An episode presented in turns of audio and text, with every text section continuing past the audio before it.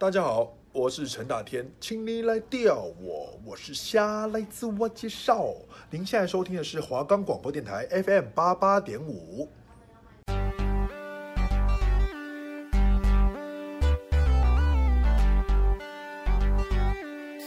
各位学生朋友，各位老师，大家好。宇宙科技充满了各位无限的想象，大家是否对于科技生活充满了各种好奇与疑问？也憧憬能为生活带来便利的智慧科技、智慧助理。您的科技观点，科技生活龙一一为您解答。科技生活龙要多深有多深，让我们来为了您了解、探索科技的美好。我是今天的节目主持人黄静文。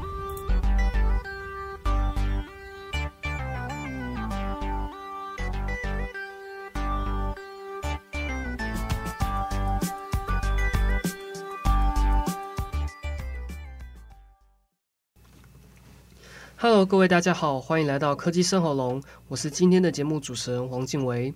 我们的节目可以在 Firstory、Spotify、Apple Podcasts、Google Podcasts、Pocket Casts、SoundOn Player 等平台上收听，搜寻华冈电台就可以听到我们的节目喽。好，欢迎大家来到科技生活龙。那么我们今天主要想要聊跟大家叙述的是。呃，全家有携无人店自量贩机两大武器进军办公商圈。那么科技店时役两年，这两年还是有哪些创新的呢？那主要想要讲一下智慧零售这个概念，在业界已经是酝酿多年了吼。在今年陆续看到许多业者端出成果，投入的方向包含智慧量贩卖量贩机。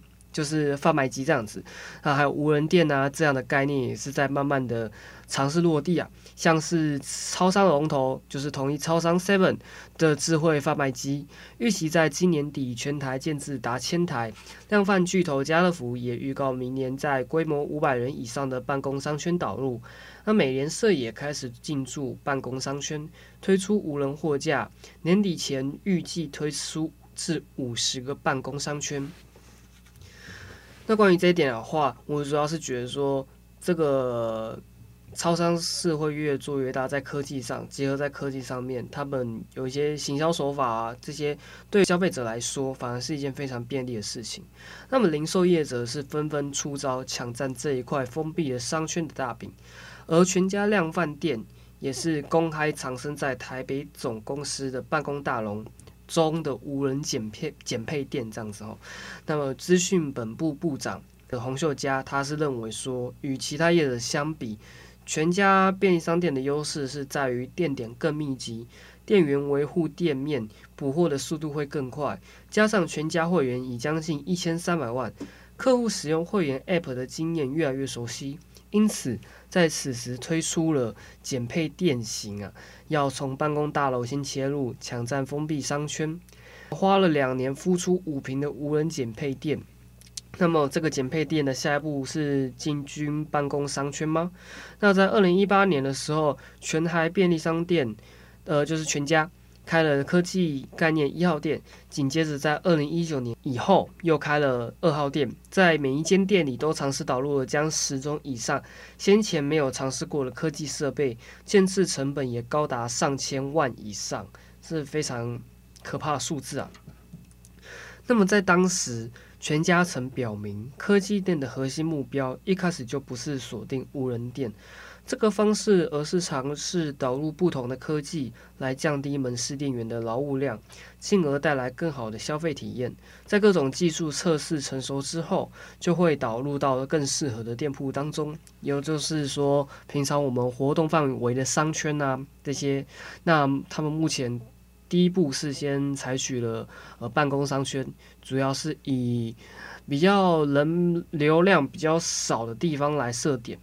那到了今天，目前来讲一下这个他们的这个补货的系统，他们这个补货推荐系统是以全台店铺都是有导入的，也就是说，LOT 的监控设备也已经导入了五百间门市。那智能咖啡机则是导入六十间，自助结账机也有五十台，就是自助结账。现在目前在家乐福啊，还是。等等的超商上，也是已经有出现这个自助结账机，也是一个非常基本的设置，也像是我们平常去加油站的自助加油这样子。那么，随着稳定成熟的科技设备越来越多，全家减配店的雏形也慢慢出现。其实，减配店的构想啊，在二号店推出的时候，其实就也是已经开始酝酿。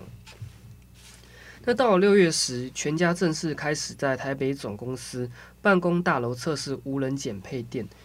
那么，其实其中也是导入了智能咖啡机、自助结账机、影像辨识侦测的货架，以及人流分析摄影机。空间五点五平，坪数约四百项。那包含饮料啊、零食、鲜食以及冷冻食品。那么民众凭全家 App 的会员条码就可以。进入店内，那预购商品之后，必须要自行扫码结账。透过智能咖啡机，也是可以领取全家 App 中的即杯咖啡。而这间减配店是由全家便利店的中兵店经营。只要摄影镜头辨识到货架已空，或者是智能咖啡机中的咖啡豆、牛奶用尽，都会以系统自动去通知这个中兵店去做补货。那么之后，在明年，它只会是打通的制饭机啊，无人店后台，店长的话，他是会一次补货完成。那全家在去年推出了科技概念的二号店时，一口气推出了四种量贩机型，成为二号店中最吸引人的一点。那么如今一年过去了，全家贩卖智慧系统的机型也已经悄悄拓展到十六台。这个在在这一年之内，直接从少数的几台中直接跳到变成说有十六台，其实是非常快的。那其中建设建设地点也是包含大专院校啊、交通干道以及学术单位，这一点对我们来说其实是非常扩张的一件事情。那也是对相对相较于对我们消费者而言是非常方便的。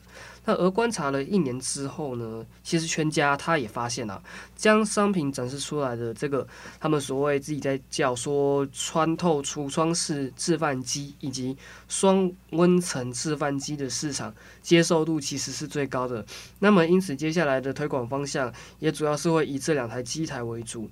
那我们来讲一下这个双温层制饭机，它是已经推出二点零。版本版本了，那它这台机器主要是可以变化多种的参数组合啊，像是一次购买牛奶、三角饭团这些组合，就会直接送出两个品项，并且与店铺享有同样的优惠。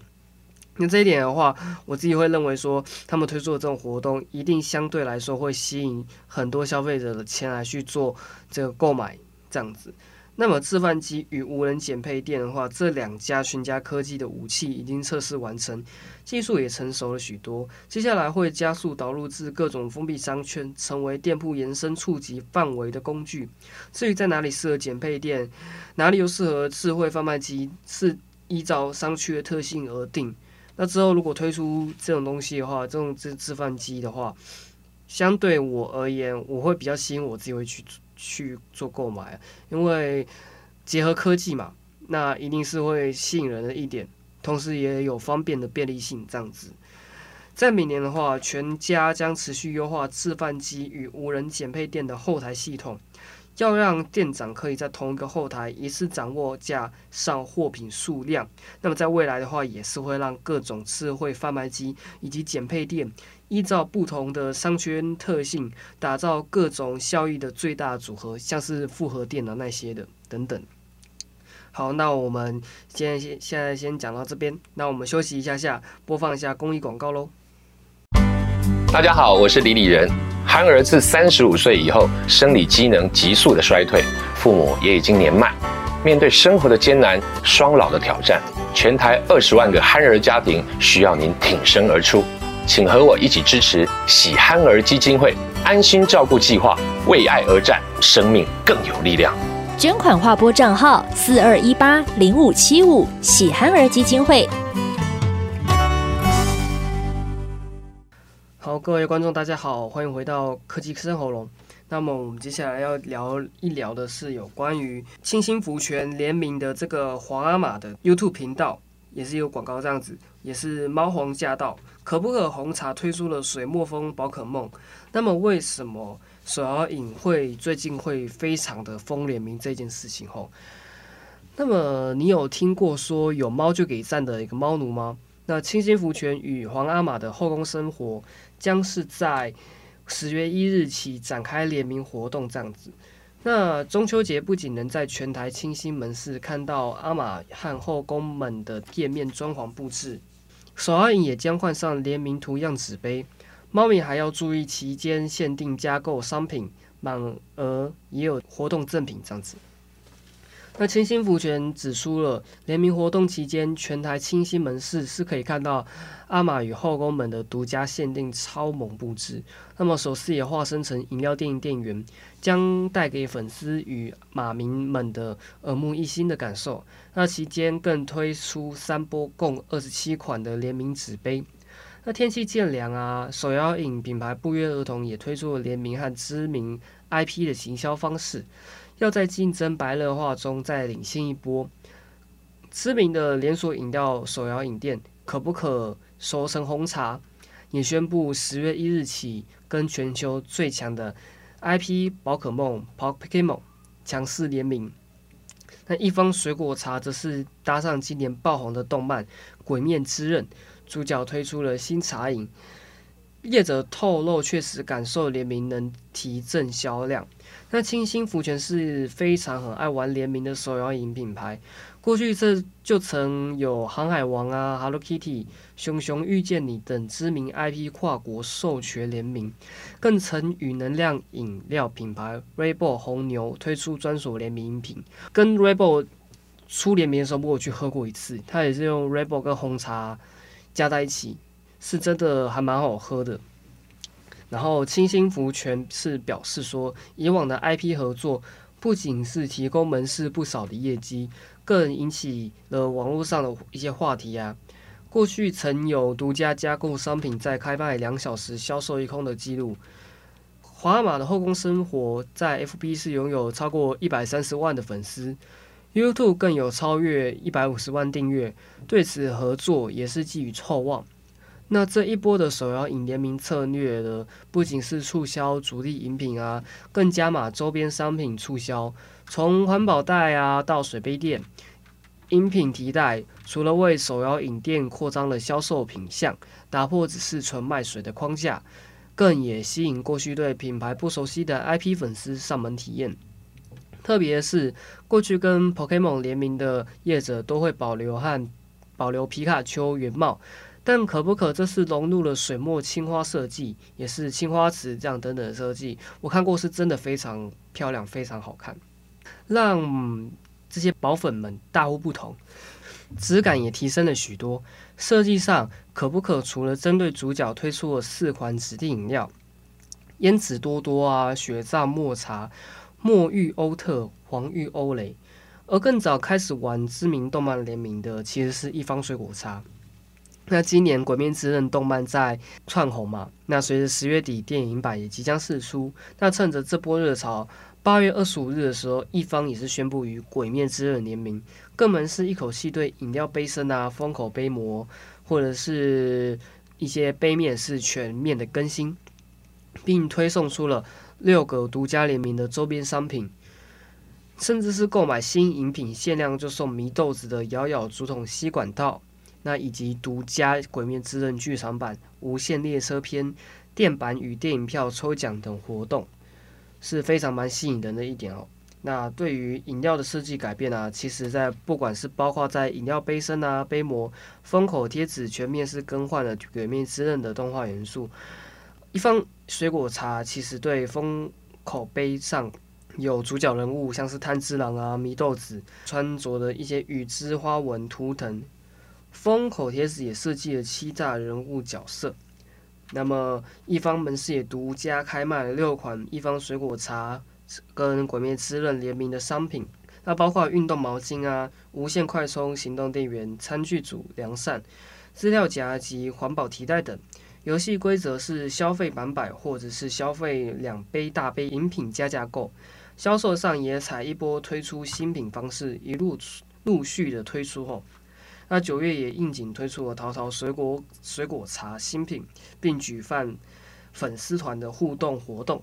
那专家也指出了，透过 IP 授权进行联名行销，主要就是诉求粉丝经济，期望拉抬产品的差异化，达到更大曝光或购买诱因。那甚至让饮品本身增加多一点情怀啊，让消费者买饮料时跳脱买口味的这个挣扎，而变成选皮卡丘口味还是伊布口味，或者是买到炭治郎或者是善意杯呢？那其次的话，手摇饮。其实过去偶尔也是会推出这种随身杯套或者是环保吸管等商品，但一旦透过强势的 IP 授权，能能顺利跨入周边产品的新战区，确保买方是具体的一群人，而最后联名授权这件事势必是的一加一大于二的效益啊！这也是检视成果的具体标准。相对来说，对于一些玩联名的这些手摇影店，他们吸引的客群也是相对来说会往上提升的这样子。那么我们休息一下，我们播放一下推荐歌曲喽。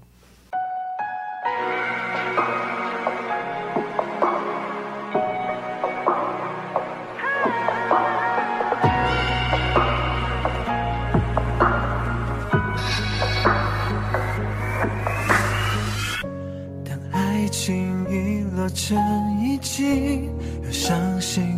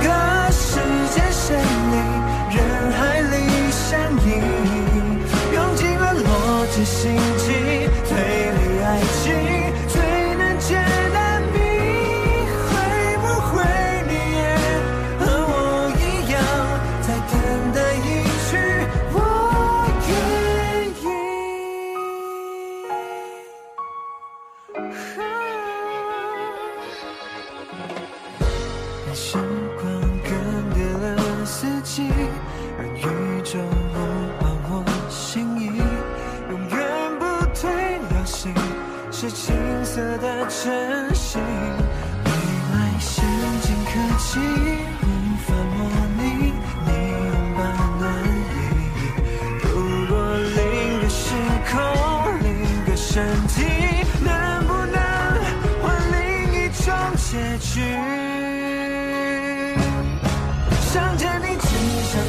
你未来过去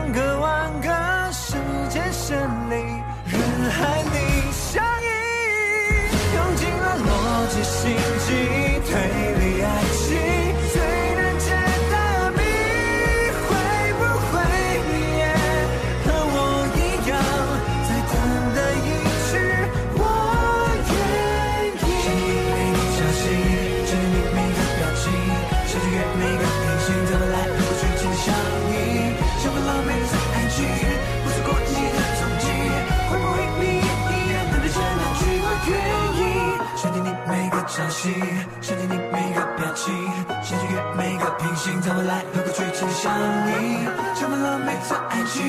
不错过你的踪迹，会不会你也一样等待着那句我愿意？Hello，各位大家好，欢迎回到科技生活龙，我是主持人黄静伟。那么接下来来讲说影音平台战场的白热化，像龙头 YouTube 该如何自处？未来三大领域进化，我们就一次来看。在一月六二十六号，在一封致 YouTube 社群的公开信中，YouTube 执行长分享了二零二一年的优先事项。在信中，他列出了公司取得令人瞩目的那些成就。并且确立了二零二一年的关键目标，其中包含要为 YouTube 打造未来啊，里面概述了三个兴趣领域：行动创作、商业以及客厅。那么，为了实现未来版 YouTube，今年该做出什么样的变化呢？思考这个问题会是一次具有启发性的思想实践。那要知道，每个月超过二十亿人在使用这项服务，用户每日观看影片时总长是会超过十亿小时。这是非常夸张的一个时数啊！那有鉴于 YouTube 上成功的程度，很难想象要对它的影片市场做出哪些改变，才称得上是改进。那当眼下的 YouTube 已经是如此出色的时候，梦想一个未来更好的 YouTube 将会是一项挑战啊！这样。那这并不是暗示没人上传影片到 YouTube 啊。那使用者平均每分钟能为 YouTube 上传五百小时的内容，那十趴的频道占据了七十趴的一些上传的容量。这个密室法则是以创作者、消费者的比例来看，也是一个健康的数字。但是与其他社群媒体的服务相比来说，YouTube 有一项微妙的区别。YouTube 绝大部分的内容都不是原生创作，那换句话说，大多数上传的影片都不是在 YouTube 里面制作的，而是用 DSLR 相机、Final Cut 等各种工具来拍摄与编辑，最后才到 YouTube 上发布。那对于大部分的创作者来说，YouTube 其实并不是一个影片创作平台，而是影片的托管平台。创作创作者很少按下 YouTube 行动 App 中间的加上加号按钮，这也就是为什么行动创作已经成为公司二零二一年的优先事项。他们打算要扩大对下功能的投入。那影片创建、影片托管之间的区别其实很重要。因为只有托管是没有差异化的。那 YouTube 在储存和串流影片的方面是非常出色的，在其他社群平台，像是 Twitch 啊，或者是 Facebook，在这方面也其实不逊色。在创作者没那么多办法区分这些功能之前，大概自己能做的就这么多了。像我自己也是有在创立自己的 YouTube 频道，然后常常会把一些日常的生活分享在 YouTube 平台上。那是也是有一些几百次的观看这样子啊。那相较于我来说，不是只有我，其他人也是一定是会将自己的影片，或者想要上传什么影片、转发什么影片，都是会上传到 YouTube 这个平台上的。那么，当创作者可以把自己创作的影片上传到其他地方，并交叉发布到除了 YouTube 以外的平台上，或是在最坏情况情况下。完全不发布到 YouTube 上面，那对于受众来说，观看发布到多个平台上同步影片也是没有差异化的。那当内容和观看体验都一样时，在哪里观看的重要性就变得相对非常低哦。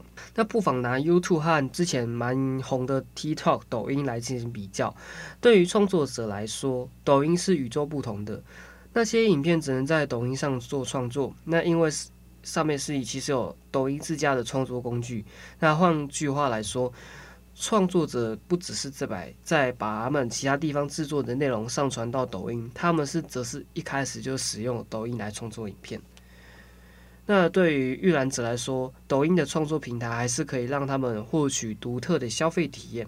那因观看者可以透过用呃 TikTok 抖音的 Doost 呃 Search 以及 Shot 取样功能。轻松地对正在观看的影片进行重新合成与添加，抖音也因此变得与众不同。也其实也是把观看的程度的互动性啊、参与性，其实可看可玩性也是蛮高的。那虽然我自己是没有在玩抖音啊，但是其实我一些朋友也是有在玩，也是蛮特别的一件事情。那在事实上 YouTube 对内容创作缺乏重视，其实并不大，并不大奇怪啊。那因为 YouTube 最初是瞄准桌机服务，大多数的内容其实都不是用手机镜头拍摄的。尽管后来又开出发出什么行动影片 App 啊，但如果要真的还说有欠缺什么的话，那肯定是 YouTube 上的原生创作工具。那未来的 YouTube 应该是能让影片创作成为最高级的功能，是值得可以放在 App 的第一中心位置上。那自己应该关注哪些类型的影片创作？后进者的这个抖音已经成为他指明的方向。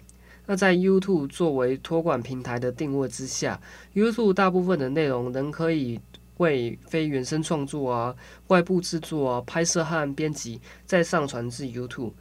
但 YouTube 能透过创作平台让这些内容重新合成，进而为创作者和观看者提供增值服务和差异化。那其实跟抖音是一样的。那么，其实，在 YouTube 上已经有重新合成了，简观看者也已经制作流行的反应影片、评论影片以及点评，甚至是留言那些啊。有时候你看一些影片，你觉得影片不错，怎么样怎么样，或者是哪里需要再改进的，它上面都是有留言的。功能是可以让你去做留言这样子。那 YouTube 其实可以把这些功能重新合成，融入到一个整体的体验当中，并且每个人都是可以简单的运用这项操作。如此一来，未来有 YouTube 就会成为一个对创作者和观看者非常有利的影片托管，甚至是自己原生的创作平台。那第二点的话，就是可以直接面向消费者。